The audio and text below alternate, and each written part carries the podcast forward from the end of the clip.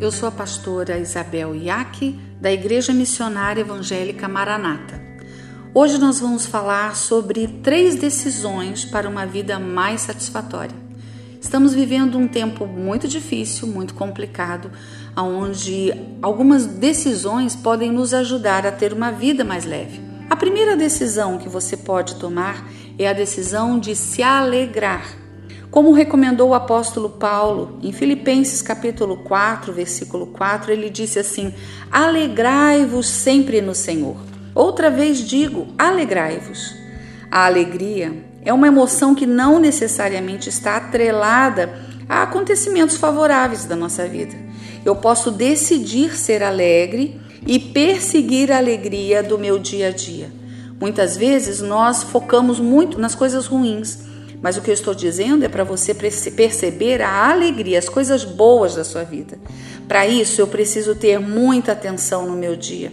E tão logo eu me dê conta de algo bom, eu decido guardar aquilo como um tesouro de Deus. Um combustível para a alegria é a gratidão, pois quando a gente encontra algo para agradecer em meio à tristeza ou algum acontecimento ruim, aí a alegria surge. Decida no seu coração ser mais grato a Deus nos seus próximos dias e aí a alegria vai ser a sua companheira. Outra decisão que você pode tomar para ter uma vida mais satisfatória é o serviço. Este é o plano de Deus para nós, que tivéssemos um coração gentil e generoso. Posso dizer que servir também é um combustível para a alegria. Servir é uma ordenança a todo cristão. Em Romanos, capítulo 12, versículo 10, a parte A desse versículo diz assim, ó: "Dediquem-se uns aos outros com amor fraternal".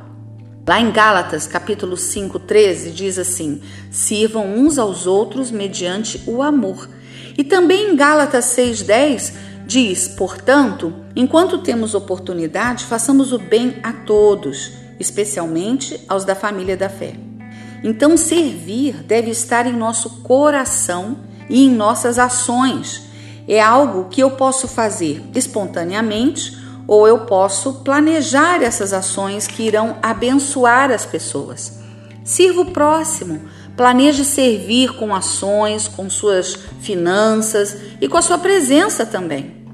A terceira decisão que você pode ter para ter uma vida mais satisfatória é a fé em Jesus. A fé é a certeza de que vamos receber as coisas que esperamos e a prova que existem coisas que não podemos ver.